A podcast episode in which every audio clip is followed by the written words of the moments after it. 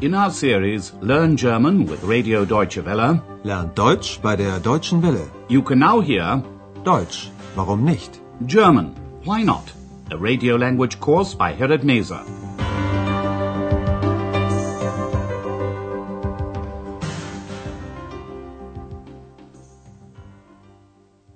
Liebe Hörerinnen und Hörer.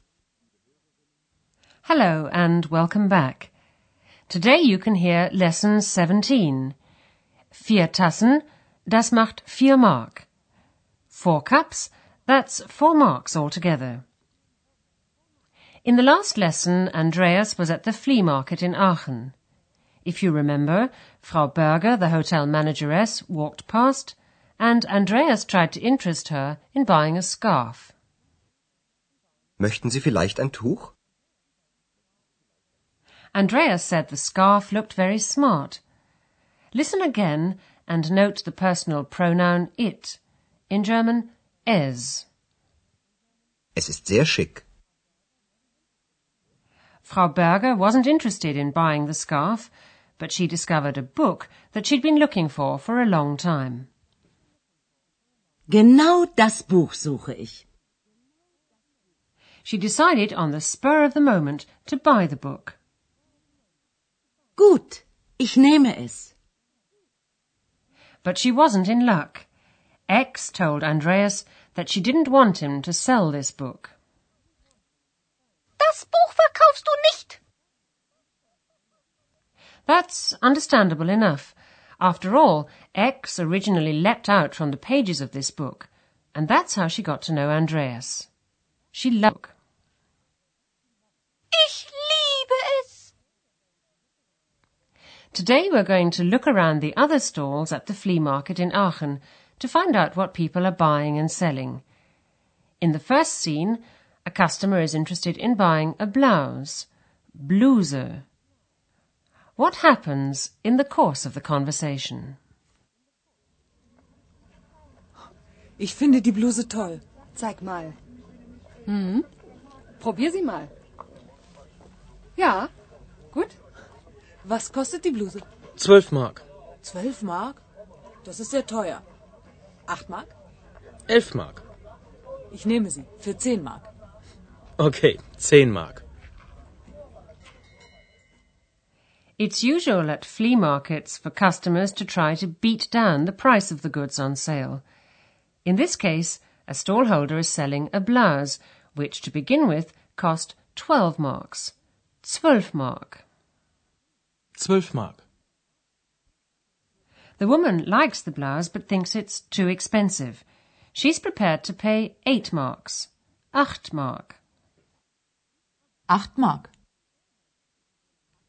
But the stallholder isn't willing to make such a big reduction, so he suggests 11 marks. 11 mark. Elf Mark. The customer strikes a compromise and says she'll take it for 10 marks. 10 mark. Ich nehme sie. Für zehn Mark. She's in luck because the seller agrees to this price. He knows that she really likes the blouse. Ich finde die Bluse toll. In the next scene, a stallholder is selling cups. Tassen. Listen to the conversation. Wie findest du die Tassen? Es geht. Was kostet eine Tasse? Eine Tasse 1,50. Zwei Tassen kosten zwei Mark. Ich nehme vier Tassen. Vier Tassen? Das macht vier Mark. When the man sees the cups, he asks his girlfriend, What do you think of the cups? Wie findest du die Tassen? She doesn't think they're anything special, so she says, They're okay. Es geht. The man asks how much they cost. The cups cost one mark fifty each. 1,50. It's cheaper to buy two cups. Two cups cost two marks. Zwei Mark. Eine Tasse 1,50.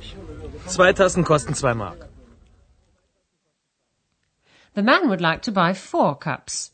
Vier Tassen. The stallholder works out the price and says, Four cups? That makes four marks altogether.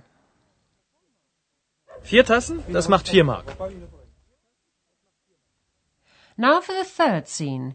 It's a typical situation whenever a lot of people, including families with children, are looking around a market. Mama. Mama. Mama, wo bist du? Wo ist deine Mama? Ich weiß es nicht. Komm, wir suchen sie. As you heard, a child is looking for its mother, Mama. A woman notices that the child has lost its mother, and she says, Come on, we'll look for her. Komm, wir suchen sie. Meanwhile, Ex has been looking round the flea market, and she's noticed something which is typically German. She's found a garden gnome. Gartenzwerg. Garden gnomes are usually made of plastic or ceramics. They always have red caps, red cheeks, a long white beard, and in most cases they're pushing a wheelbarrow.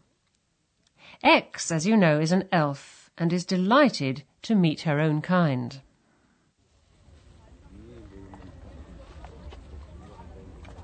Andreas, schau mal, ein Kobold. Nein, Ex. Das ist ein Gartenzwerg. Wie bitte? Weißt du, die Deutschen finden Gartenzwerge toll. Ich auch. Bitte, ich möchte auch. Ach, Ex.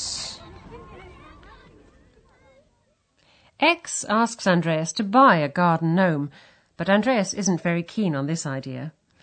And in a moment, after the melody, we'll go over the grammar points you've heard in today's lesson.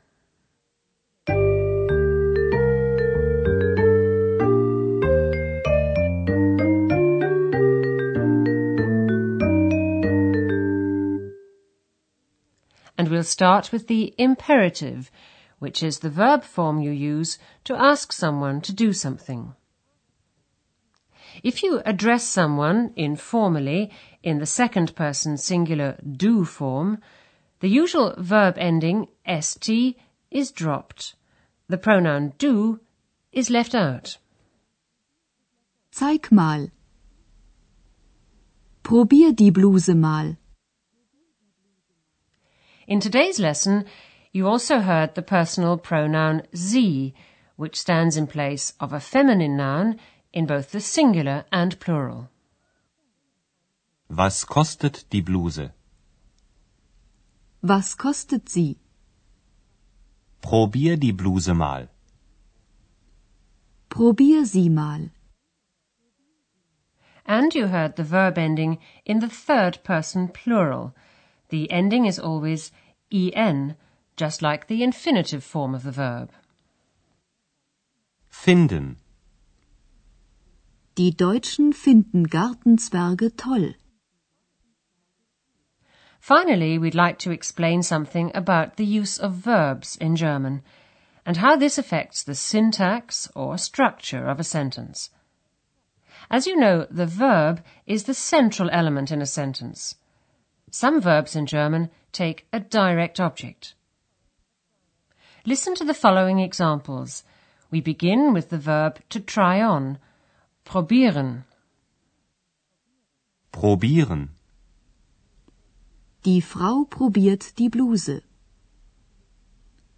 Die Frau probiert das Tuch. The next example is the verb to take. Nehmen. Nehmen. Ich nehme die Bluse. And next, the verb to look for. Suchen. Suchen. Wir suchen deine Mama. Wir suchen sie. And finally, the verb to love. Lieben. Lieben. Ich liebe das Buch. Ich liebe es.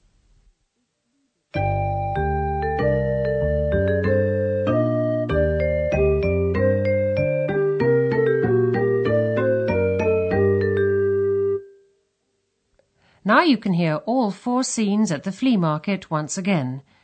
In the first scene, a customer is interested in buying a blouse. But before that, some music. And while you're listening to the music, sit back and relax.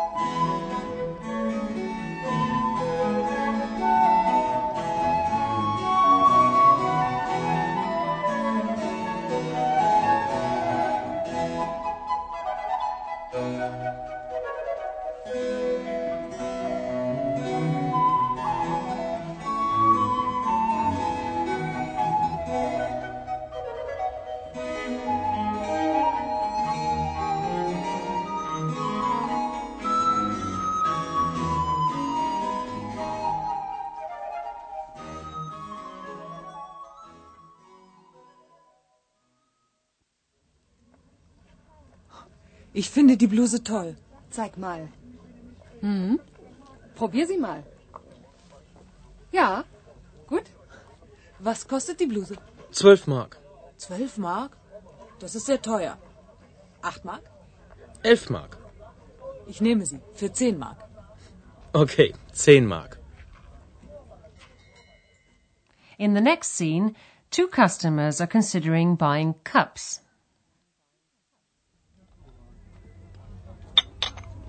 Wie findest du die Tassen? Es geht. Was kostet eine Tasse? Eine Tasse 1,50. Zwei Tassen kosten zwei Mark. Ich nehme vier Tassen. Vier Tassen? Das macht vier Mark. In the third scene, a child is lost and is looking for its mother.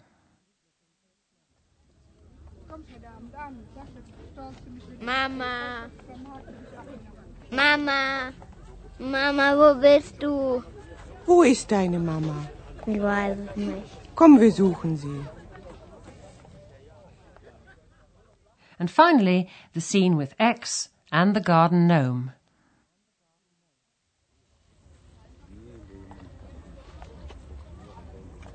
Andreas, schau mal, ein Kobold. Nein, Ex. Das ist ein Gartenzwerg. Wie bitte? Weißt du, die Deutschen finden Gartenzwerge toll. Ich auch. Bitte, ich möchte auch. Ach, Ex. Well, that's all for today. Goodbye for now, and do join us for the next lesson.